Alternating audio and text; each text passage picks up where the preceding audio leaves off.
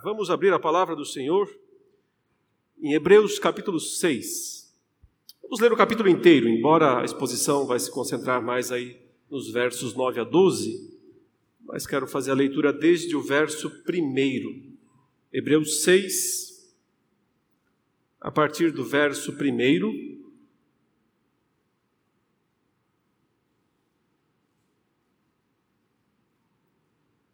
Assim diz a palavra de Deus.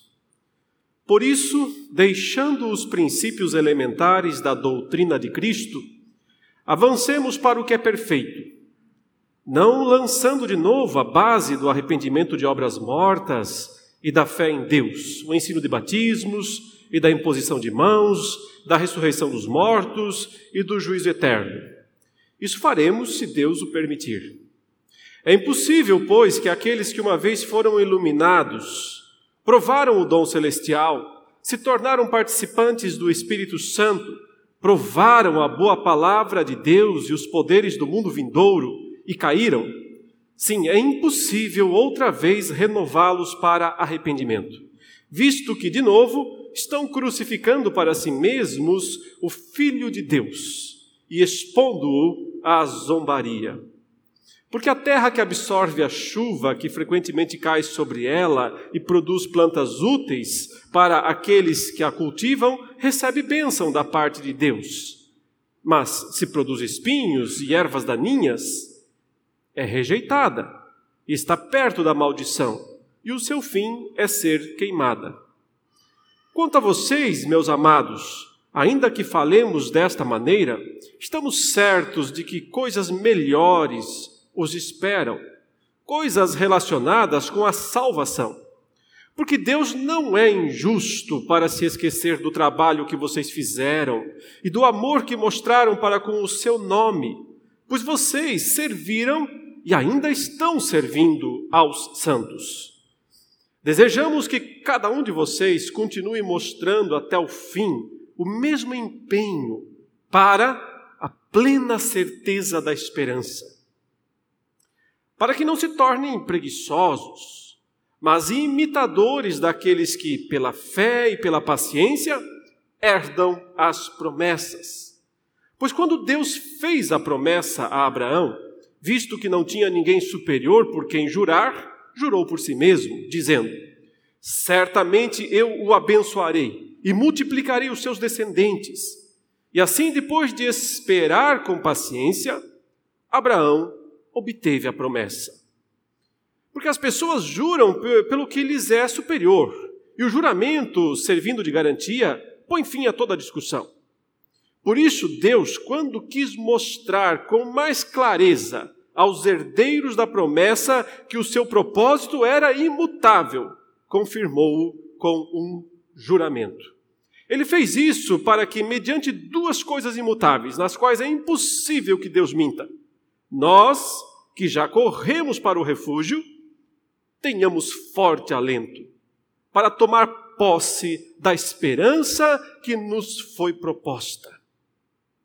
Temos esta esperança por âncora da alma, segura e firme, e que entra no santuário que fica atrás do véu, onde Jesus, como precursor, entrou por nós, tendo se tornado sumo sacerdote para sempre, segundo a ordem de Melquisedeque.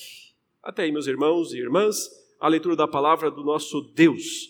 Irmãos, os reformados do passado, aqueles que, entre os quais estavam, os que eh, construíram, escreveram alguns dos nossos mais importantes documentos históricos, documentos que explicam, expressam né, a nossa fé, como por exemplo, né, a nossa chamada Confissão de Fé do Westminster, que nós adotamos como fiel exposição da palavra de Deus, das Escrituras, esses homens acreditavam que nem todas as pessoas, nem todos os crentes, têm o mesmo nível de fé e esperança, mas que, por assim dizer, existem o que poderíamos chamar de degraus, né, que têm que ser subidos para se alcançar o topo da fé e da esperança.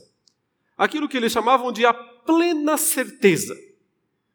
Vejam, esse texto aqui, ele usa uma expressão que nos remete a essa ideia. Está aí no versículo 11, quando o autor expressa seu desejo aos seus leitores, dizendo: Olha, desejamos que cada um de vocês continue mostrando até o fim o mesmo empenho para a plena certeza da esperança. O que é essa plena certeza da esperança? Pois bem, é essa ideia de alcançar o nível máximo de certeza da nossa filiação divina. De que Deus é mesmo nosso Pai, de que nós estamos num relacionamento imutável, inquebrável com Ele, até por isso, na sequência, ele menciona a promessa e o juramento que Deus fez. Ao grande exemplo de fé do passado, que é Abraão, quando Deus disse que ele jurou por si mesmo. Para assegurar a validade e a imutabilidade da sua promessa. Mas, embora Deus tenha feito tudo isso, jurado e prometido a nossa salvação, e executado-a perfeitamente ao enviar seu filho Jesus para na cruz do Calvário ser o nosso fiador, o nosso redentor, aquele que de fato pagou as nossas dívidas, nem sempre nós temos essa fé tão firme nessa promessa. Nem sempre nós temos essa esperança tão imutável. Porque todos nós sabemos que nós vivemos momentos complicados, difíceis no mundo, onde nós somos assolados por todo tipo de pensamentos contrários a Deus e a Sua palavra. Todos nós sabemos que nós somos sempre colocados no meio do fogo da tentação, da provação, dos testes e, frequentemente, nós somos reprovados nesses mesmos testes, porque não demonstramos no meio deles a mesma certeza, a mesma convicção. E não só porque pecamos muitas vezes e falhamos em obedecer a Deus e a Sua vontade, não só porque cedemos às tentações, sim, do pecado, da carne, do mundo, do diabo, mas também tantas vezes porque simplesmente vivemos uma vida apática Somos crentes, somos cristãos, confessamos a Cristo, não temos vergonha de assumir isso. Mas na prática, a nossa vida está como que aquele carro que você esqueceu de abastecer. E o reservatório está lá no mínimo. E você até acha que a qualquer momento vai acabar o combustível, você vai ficar na estrada. E então, frequentemente, nós vamos à igreja, nós participamos das coisas de Deus, e tudo o que ouvimos são pregações que dizem: faça isso, faça isso, melhore nisso, olha, capriche, faça mais corretamente as coisas. E simplesmente nós recebemos essas mensagens que são certas, que são corretas. Nós temos mesmo que fazer as coisas certas e viver conforme a vontade de Deus. Mas na prática é o mesmo que pegar aquela grande mangueira que os bombeiros usam para apagar fogo, ir lá apertar aquele botão para ligar a mangueira, para jorrar água. Mas o caminhão está seco. O tanque está totalmente seco. E o pregador fica berrando para você: liga essa mangueira, solta essa água. E você vai lá e aperta o botão, aperta o botão, aperta o botão, não sai nada. Porque quando o tanque está seco, não tem o que sair. Quando nós não estamos cheios né, do amor de Deus, da água da vida, que é Jesus Cristo, o Senhor, não adianta berrar e dizer, aperta esse botão e faça sair essa água, porque ela não está lá. Alcança-se a plena certeza da esperança quando a nossa vida está de fato cheia do Espírito de Deus, e cheia do amor de Deus, e cheia do desejo de servir a Deus. E essa passagem, meus irmãos, nos explica como chegar lá. E também como não chegar lá, como não seguir o caminho errado, enganoso. Então vejam que, antes de tudo, o texto diz, já nos primeiros versículos aqui desse capítulo, que nós não podemos nos contentar sempre só com o básico. O básico da vida cristã, da fé cristã, é necessário, é óbvio, sem o básico, sem o fundamento não se constrói nada. Mas toda construção não pode ficar só no fundamento, não pode ficar só nos alicerces. Toda construção tem que subir, tem que crescer. E acontece que, não frequente, muitos de nós passam a vida inteira apenas no básico. Notem, ele diz aí, por isso, verso 1, deixando os princípios elementares da doutrina de Cristo. Vejam, coisas certas, coisas boas aqui. Doutrina de Cristo. Mas ele fala, avancemos para o que é perfeito. Esse perfeito, portanto, é o que vem no final do capítulo dizendo, é a plena certeza da esperança. Para alcançar essa plena certeza da esperança, de algum modo tem que sair do básico. Tem que ultrapassar o básico, tem que subir um pouco mais essa construção. E vejam o quanto o básico é importante, porque não são quaisquer doutrinas que ele lista aqui, são simplesmente as mais importantes. Mas ele diz isso, não lançando de novo a base do, primeiro, arrependimento de obras mortas e da fé em Deus. Aqui estão as duas doutrinas fundamentais da salvação. Sem arrependimento, e sem fé em Cristo Jesus, ninguém pode ser salvo. A grande proclamação do Novo Testamento para a salvação é: arrependei-vos e crede no Evangelho. Mas isso é básico. Sem o básico, ninguém pode ser salvo. Ninguém pode ir para o reino dos céus. Se não nascer de novo, ninguém pode ver o reino dos céus. Mas quando você nasce de novo, você está apto para o reino dos céus mas não passa de uma criança.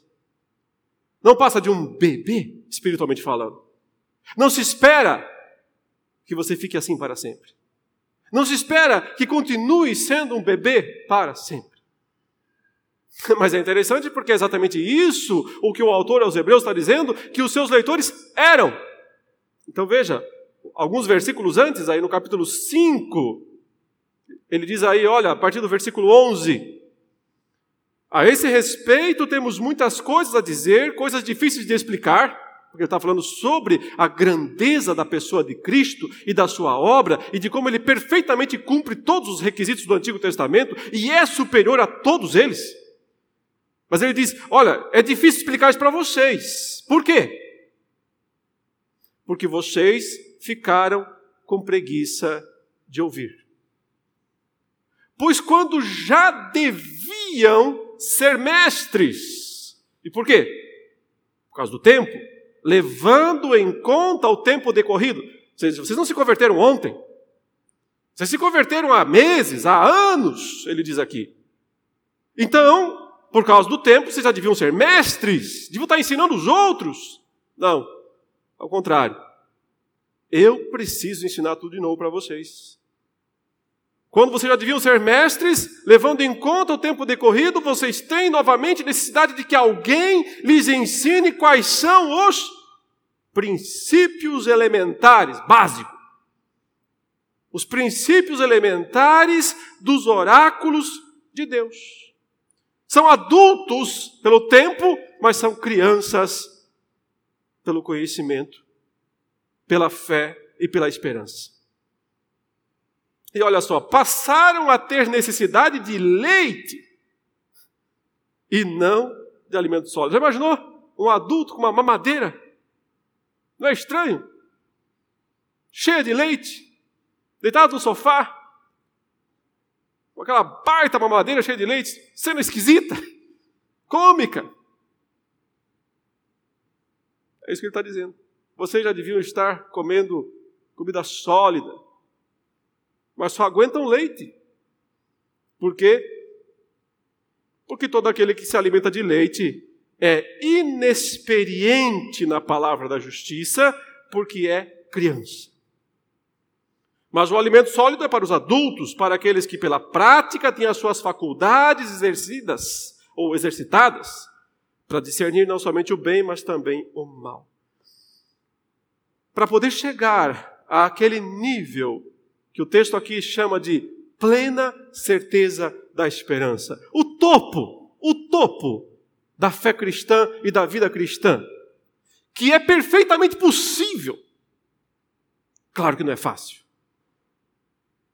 Mas perfeitamente possível, como testemunharam os nossos grandes irmãos do passado. E se eles alcançaram isso, por que nós não podemos alcançar? Se temos a mesma palavra, se temos o mesmo espírito, se temos os mesmos recursos à nossa disposição. Podemos, sim.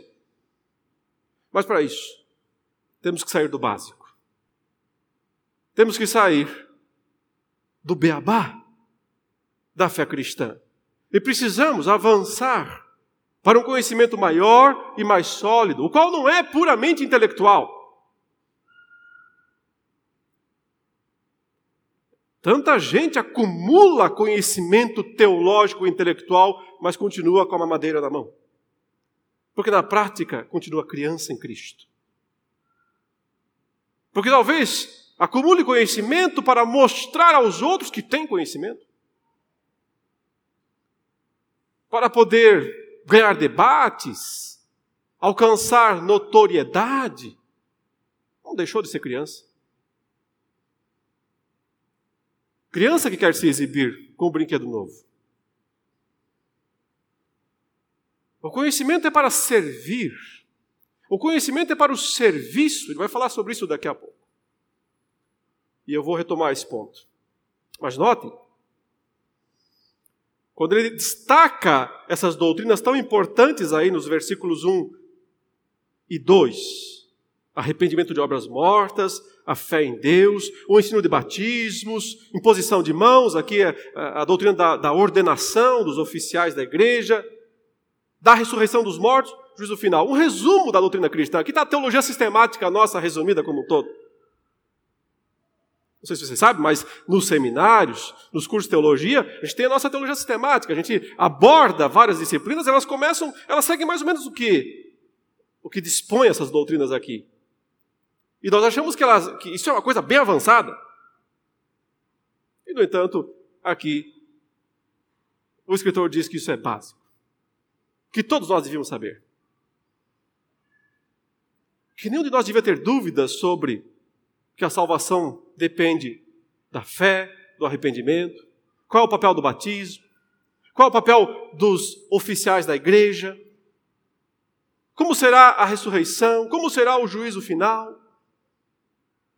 Isso tudo é básico. Mas me assusta então quando muitos nem sequer têm o básico. Nem sequer têm esse conhecimento básico. E aqui ele está dizendo que isso é muito pouco. Porque é preciso ir além. Então, se você ainda não tem esse básico, é a primeira coisa que você tem que fazer: adquirir o conhecimento básico das doutrinas de Cristo. Mas após adquirir, você não pode parar aí. Você tem que subir essa casa, levantar mais essa construção. Mas é muito interessante que na sequência ele assuma um tom tão negativo, não é? Porque vejam, os versículos 4 a 8, eles são muito ruins de serem lidos. Porque eles são um alerta e talvez um dos mais terríveis alertas que a Escritura nos faz. Quanto aos riscos. Quanto aos riscos de, no final, não ser sequer salvo.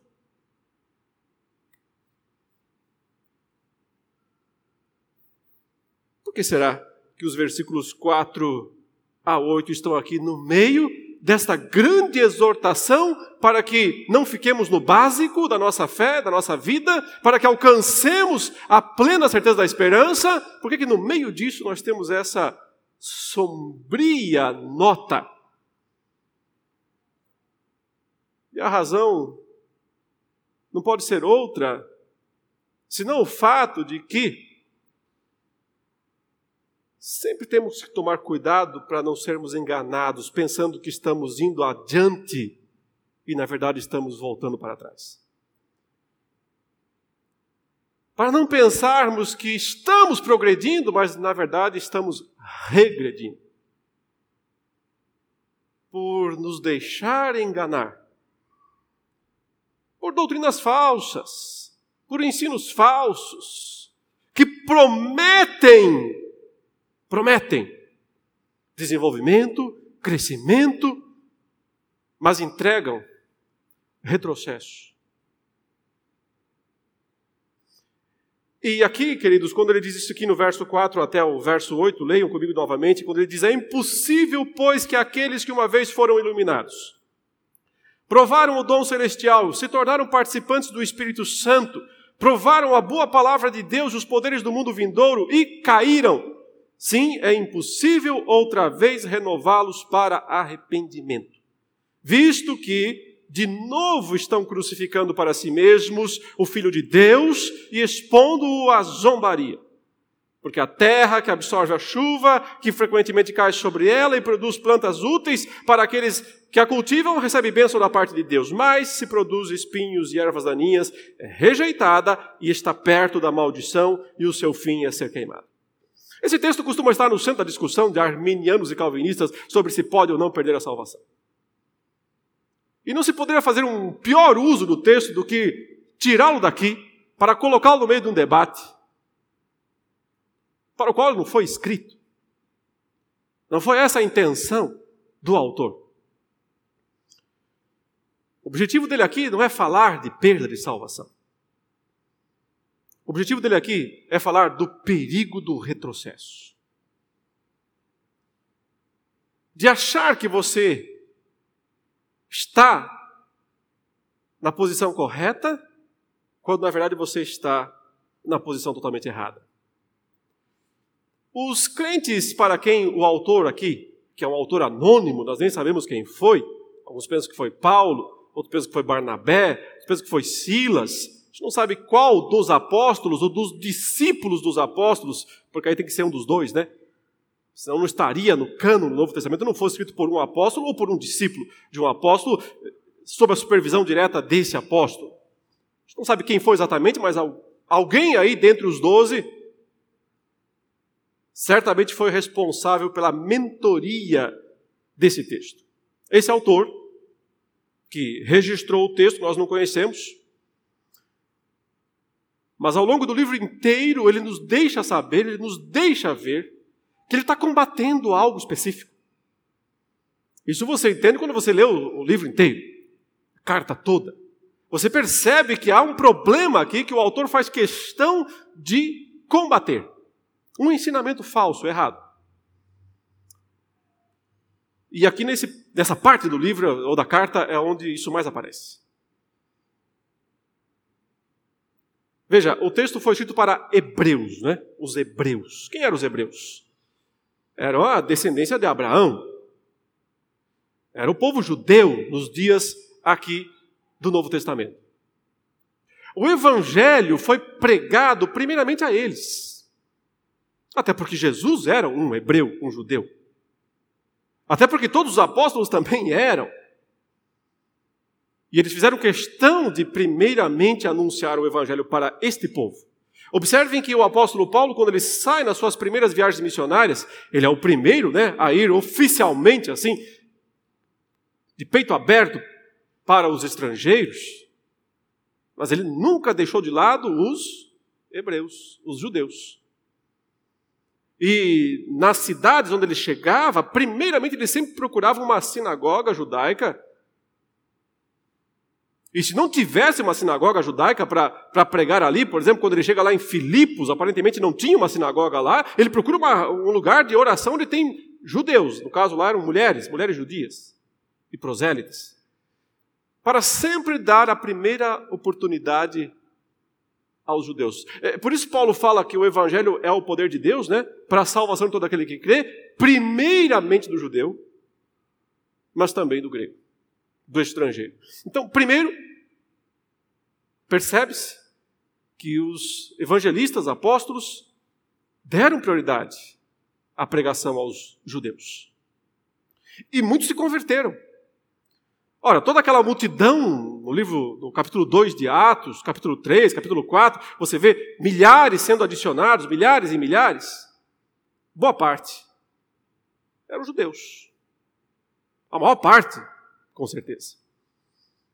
Eles se converteram, aceitaram a Cristo, receberam a salvação, muitos deles, aderiram à pregação do Evangelho.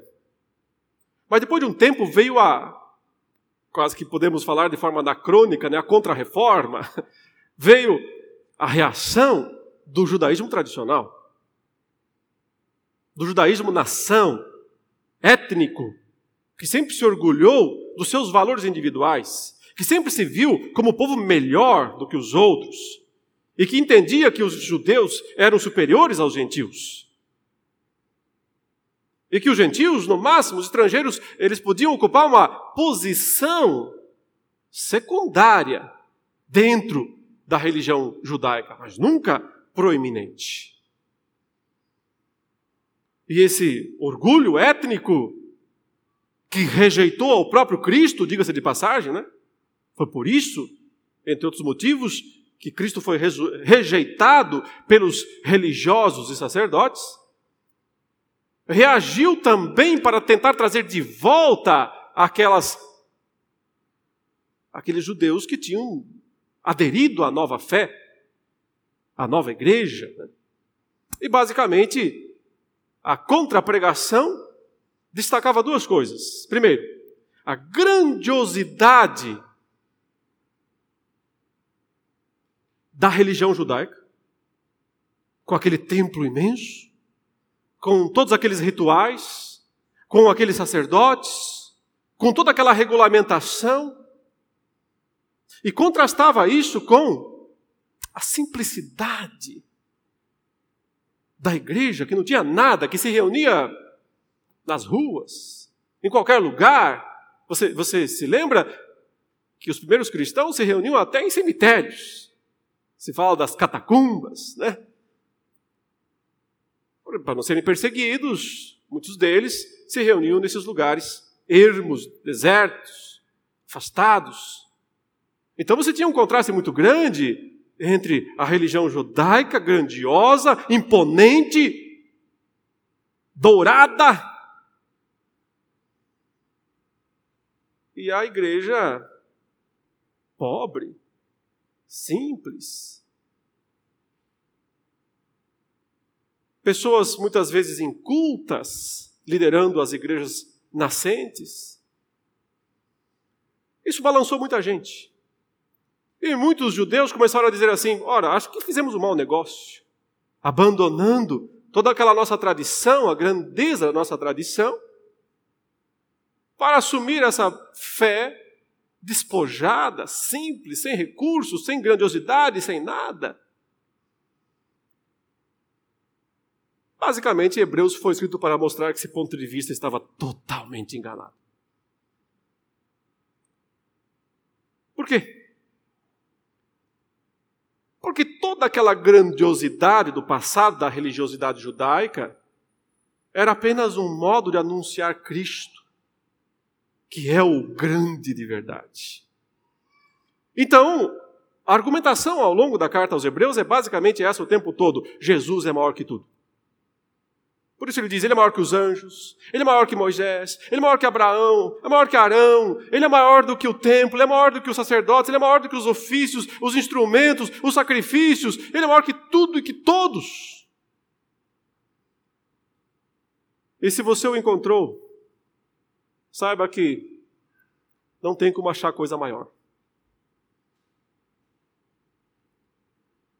Mas com base nisso, ele também diz que quando aqueles adeptos da nova fé, queriam retornar à velha fé judaica, eles estavam cometendo um erro gravíssimo e imperdoável. Absolutamente imperdoável. Quando ele diz aqui que não dá mais para renovar para arrependimento, que não há mais sacrifício pelos pecados, é bem óbvio de entender. Porque vejam, na cruz do Calvário, Jesus Cristo ofereceu um sacrifício perfeito pelos nossos pecados, certo?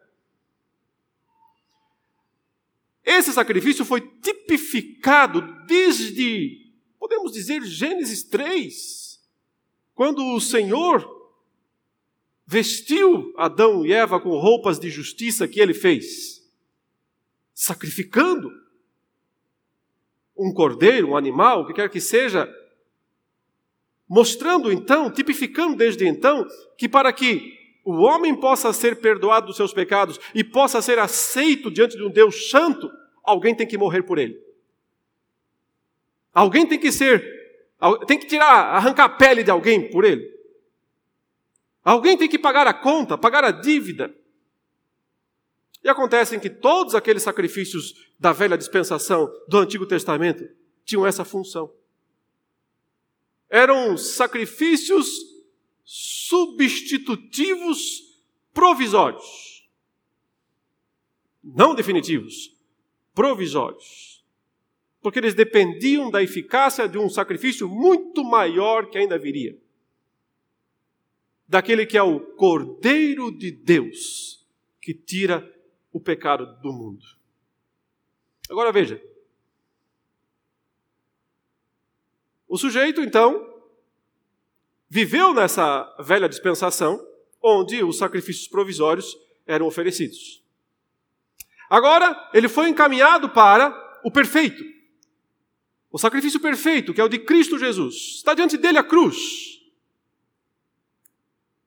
ela consumou todos aqueles sacrifícios do passado. Mas se o sujeito não confia no sacrifício da cruz, para o que ele voltará? Não tem mais sacrifícios. Os do passado não têm mais validade, nem existem mais. Então ele fica sem nenhuma coisa nem outra. Ele pensa que está voltando a grandeza da velha aliança, mas ele está voltando para o pó, para o nada, para o que não existe mais. Porque agora só resta uma salvação, que é essa em Cristo Jesus. Mas nós aprendemos aqui, portanto, que para chegarmos à plena certeza da esperança, o maior desafio é o de não retroceder. É o de não voltarmos atrás. É o de não sermos enganados por proclamações falsas que parecem grandiosas, mas que na verdade nos afastam de Cristo. E aqui fica uma regra geral a ser aplicada a toda e qualquer situação qualquer pregação, qualquer proclamação, qualquer doutrina ensinada que nos afasta de Cristo e da grandeza da sua pessoa e da sua obra não pode vir de Deus ou do Espírito de Deus. E só pode ser um instrumento maligno, satânico, para nos fazer retroceder e, hipótese alguma, vai nos levar para o alto, para o topo, para a plena certeza da esperança. E aí não importa. Não importa se essa proclamação enfatiza mais o aspecto legalista da vida cristã, o famoso faça isso, não faça aquilo e viva apenas nisso.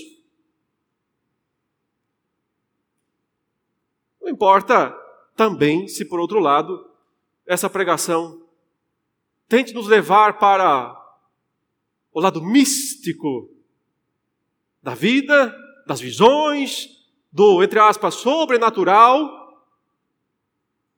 mas que é um sobrenatural vago, totalmente oriundo da mente humana e não é fundamentado em Cristo Jesus. Isso nós já falamos quando expomos aqui aos irmãos a carta de Paulo aos Colossenses. e como ele combate no capítulo 2 ferrenhamente esses dois extremos, mas que não passam de farinha do mesmo saco. Por um lado, legalismo, por outro lado, super espiritualismo, mas os dois sem Cristo. Os dois sem cruz. Os dois sem a grandeza e a centralidade da pessoa de Cristo. Portanto, para podermos chegar ao degrau mais alto, à plena certeza da esperança, primeiro, além do básico, vamos para cima, vamos progredir, não vamos ficar só no leite. Mas, segundo, cuidado, para nessa progressão, nesse progresso, você não ser enganado. E em vez de progredir, você, na verdade, regredir ainda mais. Então desconfie de toda e qualquer pregação, proclamação, mensagem que não destaque a grandeza, a suficiência e a centralidade absoluta de Cristo Jesus. Mas sim agora, nos versos 9 a 12, de maneira mais prática e direta, né? O que fazer para alcançarmos esta plena certeza? Então, o autor aqui diz: quanto a vocês, meus amados, ainda que falemos dessa maneira, então veja, não está falando de perda de salvação, está falando de que os seus leitores ali iriam perder a salvação. Tenho certeza que vocês são salvos, ele está falando. Mas o anúncio tem que ser feito, o alerta tem que ser feito. Quanto ao perigo de retroceder e voltar, né, há uma prática fal falaciosa da religião. Ainda que eu falei assim com vocês, duro dessa maneira com vocês, ele estava dizendo aqui, ainda que eu falei dessa forma dura com vocês, mas eu tenho certeza de que coisas melhores os esperam. Coisas relacionadas com a salvação. Portanto, o autor aqui não duvida da salvação desses seus leitores. Ainda assim, foi necessário escrever dessa forma, ele diz aqui. Por quê? Porque seus leitores são muito crianças. E, portanto, precisaram aqui de uma reprimenda bem categórica. Mas notem, o verso 10 diz: Porque Deus não é injusto para se esquecer do trabalho que vocês fizeram e do amor que mostraram para com o seu nome, pois vocês serviram e ainda estão servindo aos santos. Desejamos que cada um de vocês continue mostrando até o fim o mesmo empenho para a plena certeza da esperança. Como é que se chega, portanto, à plena certeza da esperança? Saindo do básico, não caindo em armadilhas, que em vez de nos levar para a frente só vai nos fazer regredir, mas acima de tudo, servindo, nos tornando servos. Esse é o ponto de destaque aqui. O que ele está dizendo é: Deus não vai deixar vocês sem recompensa.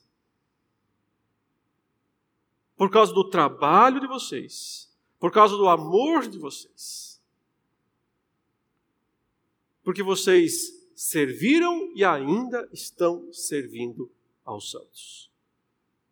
Sim, mas eu posso aqui, de forma didática, dividir isso em dois aspectos. Isso que está exatamente aqui no versículo 10.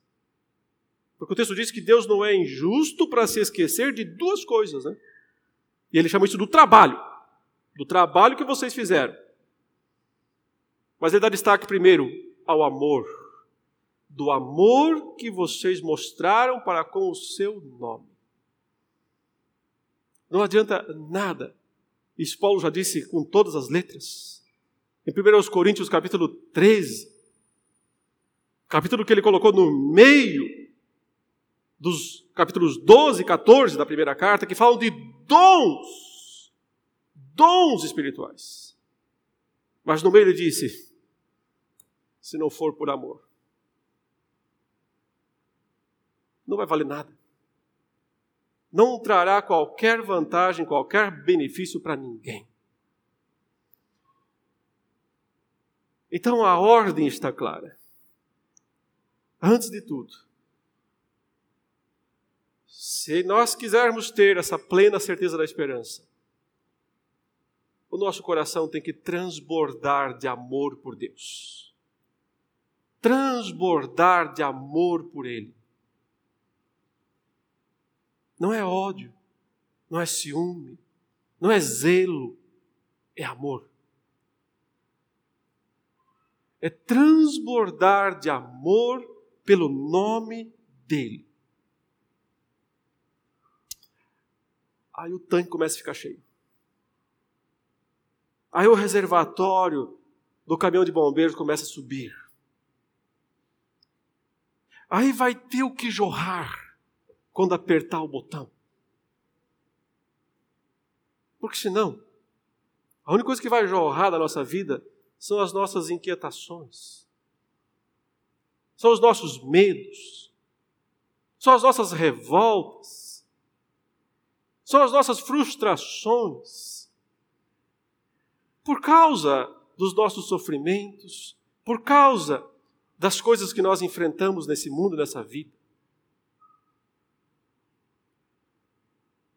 É só quando o amor de Deus estiver tão completamente tomando os nossos corações,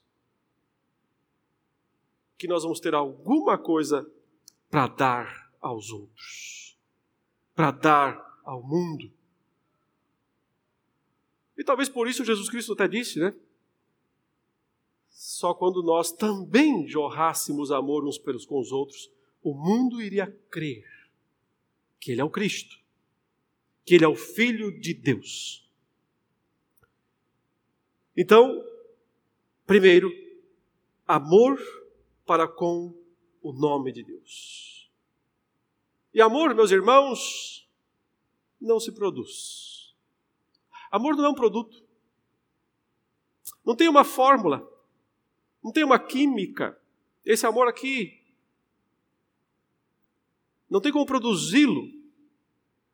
Juntando isso mais isso e mais aquilo, a gente chega a substância do amor. Esse amor aqui é dom.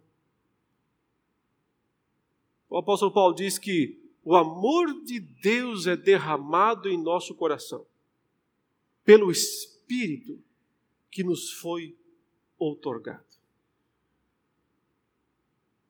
Cheios do Espírito, cheios do amor.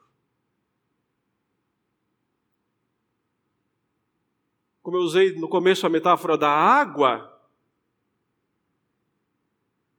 mas quem a usou foi Cristo e não eu. Porque ele diz: está com sede? Está vazio? Está seco? Venha a mim e beba.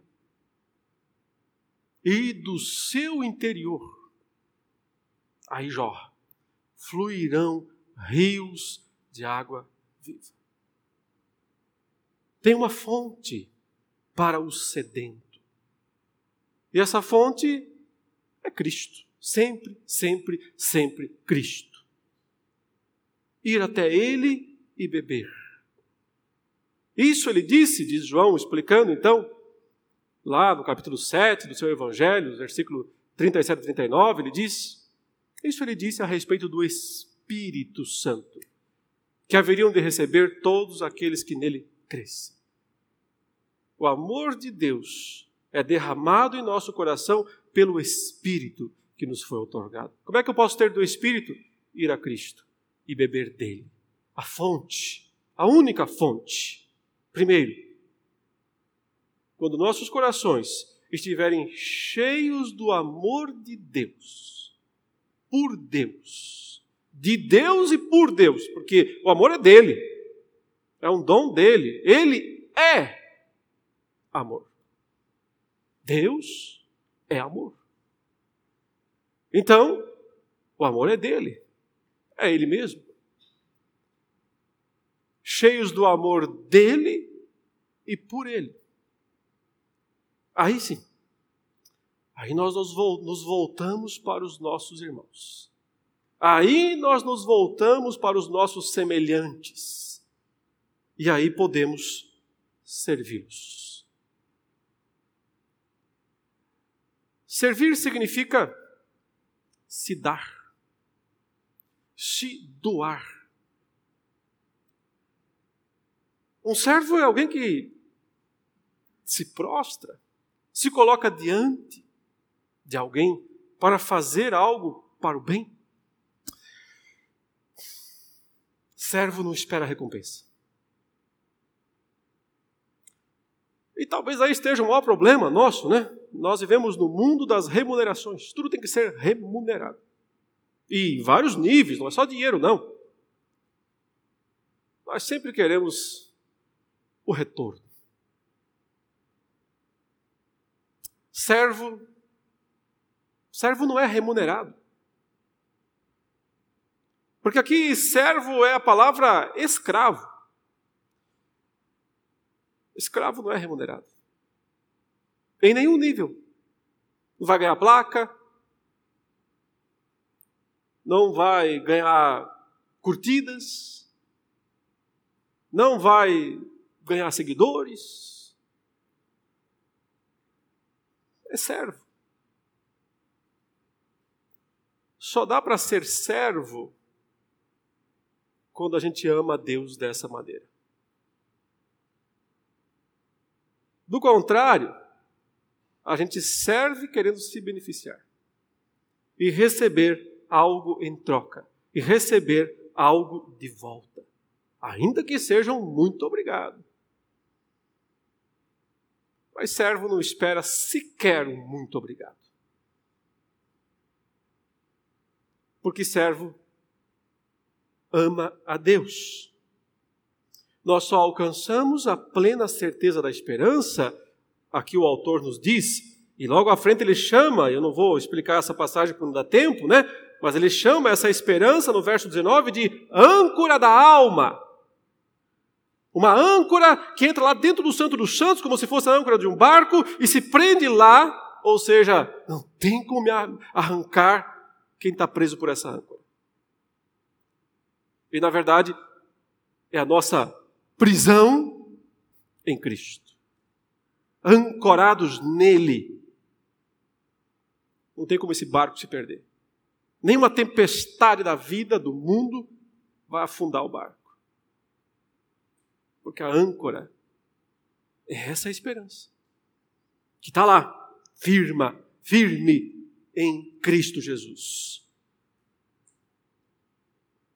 E aí entra assim o empenho. Verso 11: Desejamos que cada um de vocês continue mostrando até o fim o mesmo empenho, para a plena certeza da esperança, sem preguiça.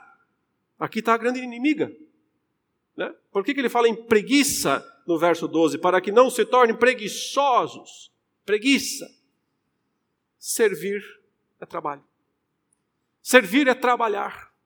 E o oposto de trabalhar é preguiça. O que mais impede, o que mais impede que as pessoas produzam se chama preguiça.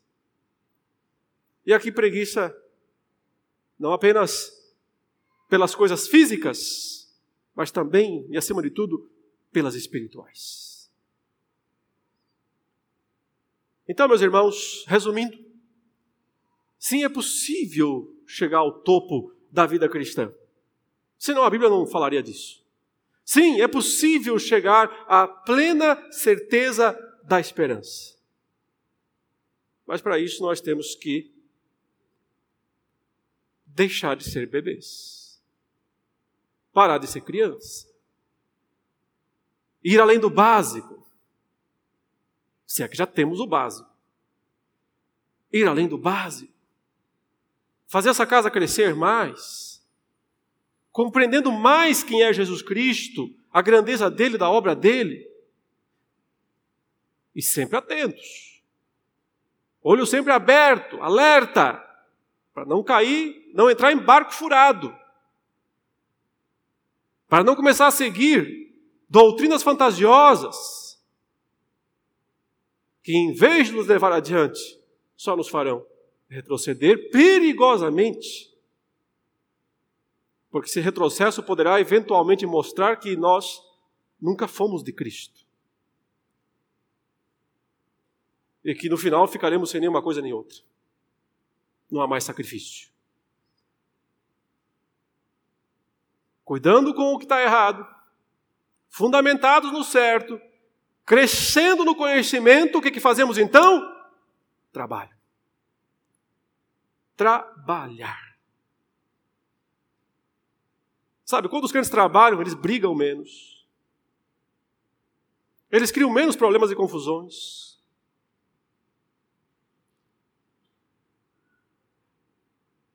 Mas o trabalho, para ser verdadeiro, nos levar até essa âncora da alma, a esperança firme e imutável, depende de amor para com Deus e depende de disposição de sermos servos. Que o Senhor nos ajude, meus irmãos e irmãs, a alcançarmos a plena certeza da esperança. Isso nos está proposto, o texto diz. Isso é tão possível que para garantir isso o Senhor disse: Eu juro por mim mesmo. Para que nós não tenhamos dúvidas daquilo que o Senhor prometeu e nos garante em Sua palavra.